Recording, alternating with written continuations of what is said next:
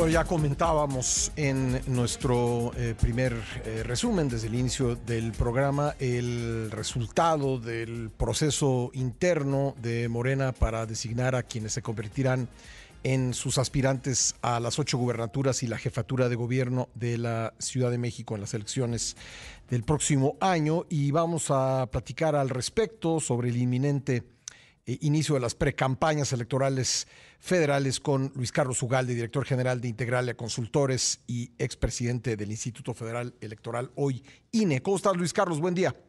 Muy buenos días, Pascal. Bueno, pues, eh, ¿qué te pareció este proceso eh, por cuestiones que tienen que ver, dice Morena, con la paridad de género? Pues hubo unas decisiones controvertidas en cuanto a bajar a quienes ganaron las encuestas, o por lo menos ese fue el resultado oficial, y pusieron en su lugar a candidatas mujeres para cumplir con la paridad de género. Mira, eh, en, en su conjunto, yo creo que Morena eh, logra su propósito, que es legitimar un proceso de selección de personas candidatas a gubernaturas, que es una mezcla entre personas preferidas por López Obrador, personas con historial en Morena, oportunistas que vienen del PRI o del PAN y aliados. Entonces, finalmente, políticamente hablando, pues lograron acomodar varios factores y legitimar una elección de nueve personas. Creo que eh, en algunos casos escogen a las personas más competitivas, en otros casos escogen a personas que son desconocidas, que no van a dar la batalla, por ejemplo en Jalisco o en Guanajuato, eh, pero bueno, yo creo que Morena en esas entidades piensa que no tiene mucha posibilidad y por lo tanto sacrifica en aras de cumplir con la paridad de género. Creo que los casos emblemáticos más relevantes por la importancia de las entidades es primero la Ciudad de México. Aquí generó mucha controversia en Morena la postulación de García Harfuch. Creo que Morena hizo lo correcto en el sentido de que escogió a la persona que tiene como más eh, eh, congruencia ideológica, más historial en el obradorismo. Creo que García Harfuch, a pesar de que es una persona que genera empatía en las clases medias y podía ser más competitivo, al final del día hubiese generado pues un este ya estaba generando un un enorme conflicto interno, entonces yo creo que eso puede hasta ser visto bien y generar mucha más unidad al interior de Morena que si hubiesen ido con García Harfuch con una enorme imposición desde afuera. En el caso de Chiapas, donde había dudas si iba a ser Eduardo Ramírez, finalmente lo escogieron y es la persona que tiene más estructura. En el caso de Puebla, pues Ignacio Mier, que había sido un soldado leal de López Obrador en muchos temas y que se le había rifado a costa de su propia dignidad y que él mismo, con tal de quedar bien con López Obrador, hizo cosas terribles por el país como fue uno de los arquitectos, por ejemplo, de la propuesta para eliminar los fideicomisos del Poder Judicial, fue de los que no le cambiaba una coma a las propuestas de presupuesto, es decir, hizo todos los desfiguros y los actos de indignidad más terribles con tal de ser elegido y finalmente lo dejaron fuera en Puebla eh, por un asunto de popularidad. Por cierto, Pascal, este criterio de que la popularidad define a los candidatos, digamos, sabemos que aquí fue la popularidad más otros criterios, ese criterio a mí me parece que es equivocado. Esto de que el pueblo decide, los partidos tienen una obligación primigenia de escoger personas responsables, congruentes, capacitadas. Nada de que la gente decide, porque si la gente decide, pues eliges a Cuauhtémoc Blanco en Morelos o eliges a personas que son populares pero que no necesariamente son competentes. Pero bueno, habiendo dicho eso, yo creo que en general le salió bien y que Morena, que es lo que más importa como marca, más que las personas, pues en al menos cinco o seis de las entidades del próximo año tiene posibilidad de ser competitivo y de ganar. Em, en, el caso de la Ciudad de México, donde eh, se decide bajar a Omar García Harfuch, que fue el segundo lugar en cuanto a mayor ventaja en las encuestas, eh, saliendo adelante por 14 eh, puntos sobre Clara Brugada, ¿te parece, te parece una, una buena decisión si lo que quiere el oficialismo es retener la capital? Yo creo que la apuesta del oficialismo es que si todos hacen unidad en torno a Clara Brugada, en tres, cuatro meses puede aumentar su conocimiento de nombre y puede ganar la elección. Esa es la apuesta. Eh, y yo creo que, pues, parcialmente tienen razón. Es decir, yo creo que la elección de la Ciudad de México va a ser muy competida y yo creo que la oposición la puede ganar. Pero entre García Harfuch y Clara Brugada, al final del día yo creo que es más o menos lo mismo. Es decir, García Harfuch podría atraer a algunos votantes de clase media, pero no tiene la eh, las competencias políticas ni tiene la experiencia como para poder conformar un equipo de trabajo, para poder sostener una campaña de seis, siete meses, iba seguramente a cometer muchos errores. Entonces yo creo que en el balance, pues Morena puede más o menos con los dos lidiarla. Ahora, yo creo que les va a costar mucho trabajo y reitero, yo creo que en la Ciudad de México la oposición puede ganar la elección.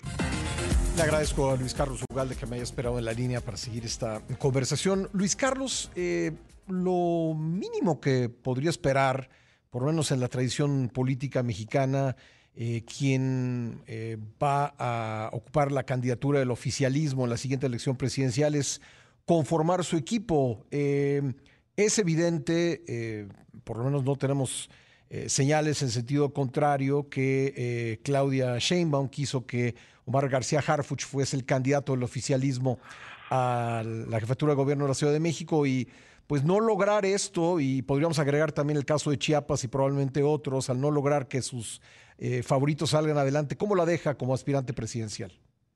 Pues mira, la deja bien y la deja mal. La deja bien porque pues tú puedes argumentar que ella propuso y después se plegaron a lo que la gente quiso, o puedes decir que ella fue sensible a las quejas internas del morenismo y al final se dio.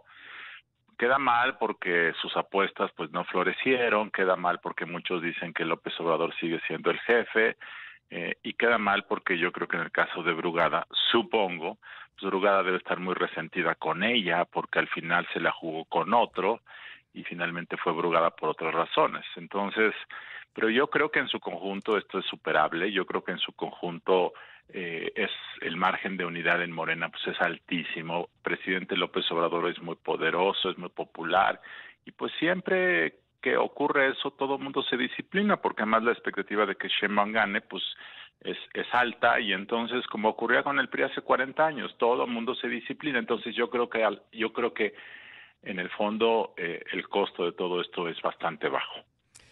Bueno, y por último, a las 10 de la mañana se espera un anuncio de Marcelo Ebrard. Él parece haber eh, desairado al partido Movimiento Ciudadano, por lo menos no se inscribió como precandidato en un, em, en, un plazo que se venció eh, la tarde de ayer. ¿Qué, ¿Qué esperas para el futuro político del ex canciller Luis Carlos?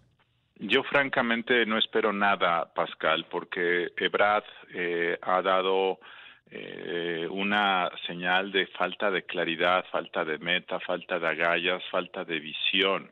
Una persona que todo el mundo adulaba sus grandes poderes visionarios en la política y su gran capacidad de estrategia, eso es lo que se decía, pues en las últimas seis, ocho semanas ha mostrado falta de claridad. Nadie sabe, yo no entiendo qué está haciendo y para qué lo hace. Eh, y en este momento en donde ya no es posible candidato de MC porque ayer venció el plazo de registro interno y donde el proceso de Morena básicamente ya concluyó hace mucho tiempo y donde el propio Marcelo ha perdido muchos atributos y muchos seguidores y mucho liderazgo, pues ¿qué es lo que puede anunciar? Que sea disruptivo. Francamente yo solo veo una posibilidad que pudiera decir, wow, que sería que anunciara que se suma la campaña de Xochitl Galvez, pero fuera de eso, que, que, no va a ocurrir, pues qué otra cosa puede decir? Seguramente puede decir que va a formar una agrupación política, que el próximo año va a formar un partido, perdón, en 2025 un partido político, pero todo esto es totalmente irrelevante para la política nacional. Entonces, yo no veo eh, nada relevante en este momento. Eh, ya veremos.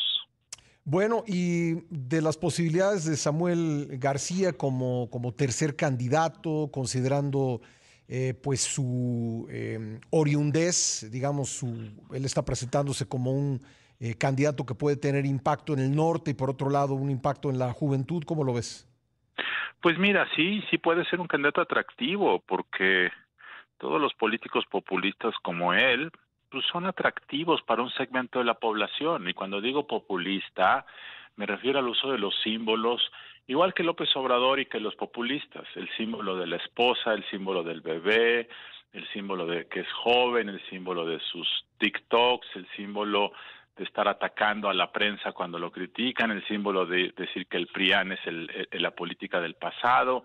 Sí, tiene, constituye todo esto. Y sí, claro que puede ser atractivo, sobre todo en un país donde el segmento de jóvenes participa muy poco. Si él logra que ese segmento se active un poco, pues sí puede resultar un candidato eh, que se ubique en los dos dígitos, es decir, 10, 12, 14% de intención del voto. Ahora, yo francamente creo que eh, pues no pasará de allá.